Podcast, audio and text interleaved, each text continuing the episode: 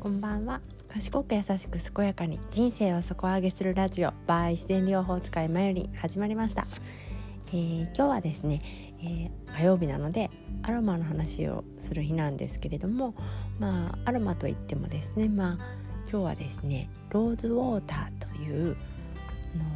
バラから作られる芳香蒸留水についてお話ししてみたいと思います、えー、これはですねあの先週先々週先週ですね。先週に私に私がなってしまったジンマシンの時にもあの助けてもらった役立ちアイテムなんですけれども、えー、昨日はねクレイクレイが花粉症に使えるよっていうお話をしたんですけれどもこの芳香蒸留水っていうあのアロマよりは穏やアロマほど穏やあの強くはなくてでも香りの成分をほんの微量だけれども入っていてそれがあの肌にもとても優しくて使えるというものなんですけれどもその芳香蒸留水の中でもローズはどんなことに使えるかっていうお話をしてみたいと思います。えー、まずですねローズにローズウォーターと呼ばれてますね。あのバラの精油を作る時にバラの花びらを、えー、水蒸気蒸留法というあのまあ簡単に言うと蒸すような形ですね。バラの花びらをお鍋であの蒸すような形で鍋の蓋についた水滴を取ったものが蒸留水なんですけれども、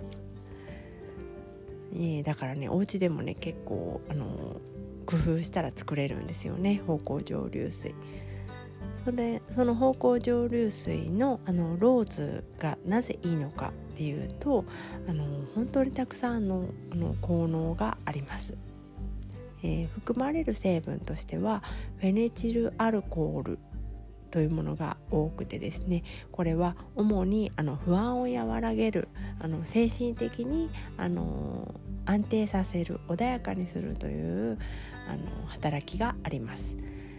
で他にはですねシトロネロールという成分ですねこれもあの不安を和らげたりあの鎮静あの落ち着かせたりですとか、まあ、鎮痛鎮経ですね。あの痙攣を抑えたりですとかそういう作用がありますね。でゲラニオールという成分もあります。こちらはですねあの抗菌作用がありましてあの風邪をひいた時とかにもいいと言われてますね。ともう一つがですねリナロールという成分なんですけれどもこちらもとても鎮痛とか鎮静、えー、穏やかにすることですね。あと抗炎症作用、まあ、炎症なのであの皮膚の湿疹などにもいいですね。あとはですねウイルスですね。アデノウイルス2型というあの風風の一種なんですけれどもそちらにもあの有効ということでですねあの精神的にもお肌にもとても使えるハーブウォーターなんですけれどもだから私は最初にあのアロマを習い始めた時にお友達があの出産をしたりです出産されたらですねあの赤ちゃんにもママにもとてもあの使いやすいということでローズウォーターを出産祝いにあのプレゼントしたこともあのよくありますね。何よりあのローズウォーターっていうのはあのバラの花花花そのものの香りが結構しましてあのバラのアロマよりもバラらしいっていうあのバラのアロマっていうのは結構ちゃんと作られたものですと1万5,000円ぐらいしたりもっとかな、うん、1万円以上するものが多いんですけれどもバラの、えー、ハーブウォーターはですねまあ、2,000円台ぐらいから買えるものが多くてですねあのお安くてさらに香りもいいということであと使い方もですねそのままあのお肌にスプレーシュッシュしてあの化粧水のように使ったりですとか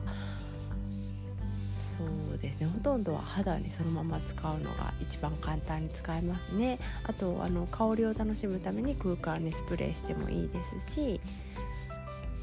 あとあの海外ではですねあの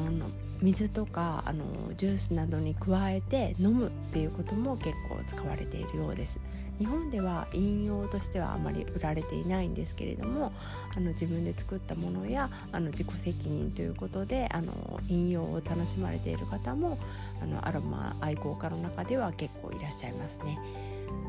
なんかあのすごく本当に飲用が一番ハーブウォーターのあの使い方としては海外では一番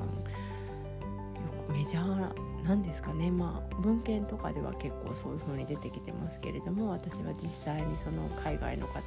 のあのハーブウォーターの話を聞いたことがないので、まあ、実際はどうなのかっていうところはわからないですけれども、まあ、ブルガリアとかモロッコとかフランスとかそういうあのローズのアロマをよく使われているようなところではあの引用のレシピというのがたくさん上がっています。で実際に私もあのお水とかにシュッと一吹きぐらいねスプレーをして飲んだことはありますけれどもまあほのかにバラの香りがする程度で味もそんなにそこまで変わりはないですし、うん、飲みやすくなる感じで、まあ、いいのかなとは思いましたね。バラの花びらのあのジャムとかは結構日本でもハーブ園とかで売っていたりすると思うんですけれどもね、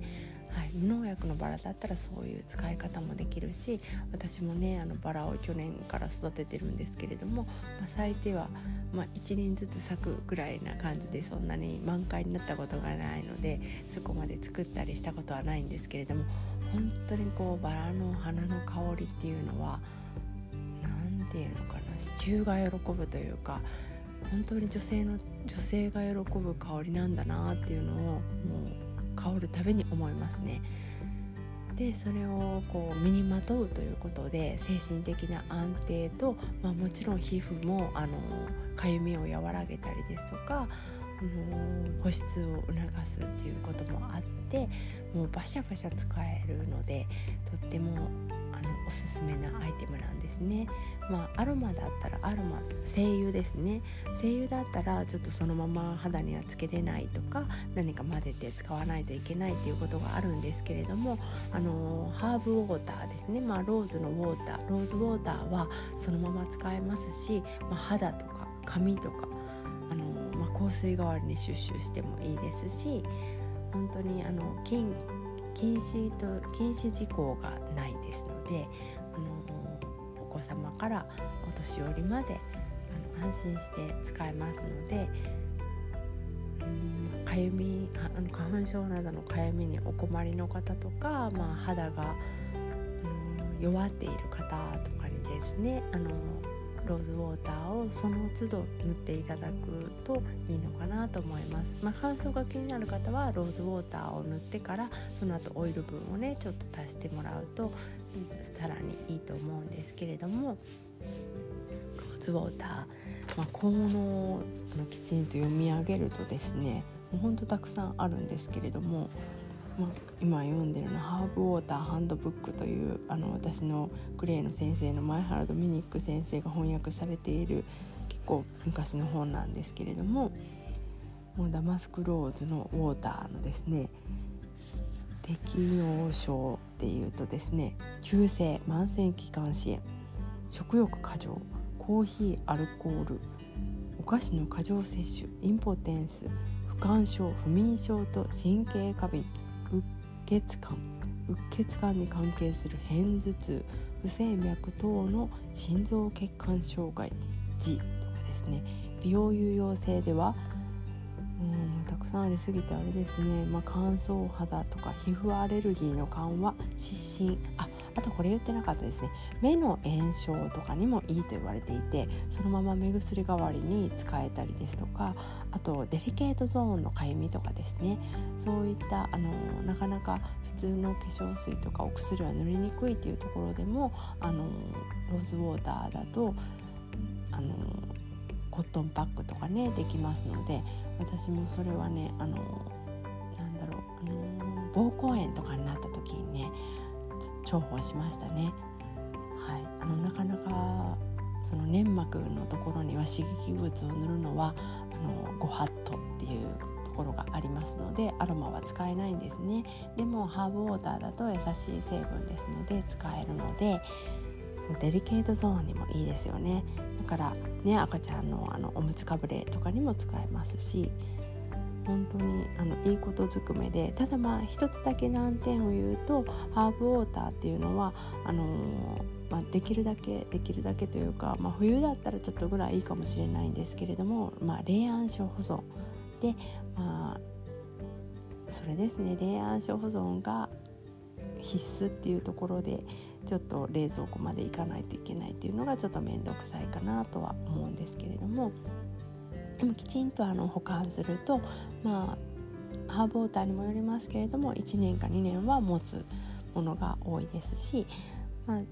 ただあの開封するとちょっと23ヶ月以内に使ってくださいって書いてあるものもありますしそれはそのメーカーの表示に合わせて使っていただいたらいいかなとは思います。まあ、アロマであの化粧水を作ってみたいなと思われたらまずはもうローズウォーターをその単独で使うっていうのが一番簡単でおすすめかなと思いますので、まあ、市販のものもねあの結構ナイヤードとかあの手軽に売ってると思うのでよかったらお試しください、まあ、注意事項としてはね本当にアルコールとか入ってないあのローズ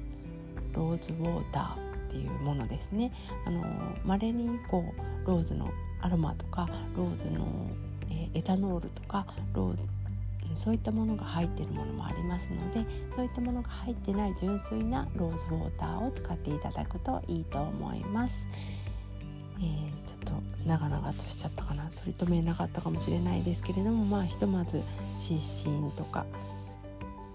湿疹とかえー、デリケートゾーンのかゆみとかあと香りを楽しむためにね女性ホルモンを整えるっていうのもローズにはあるって言いますからね、まあ、あの気持ちが落ち着かない時なんかにもいいと思いますのでローズウォーター是非使ってみてくださいね。それではまたおやすみなさい。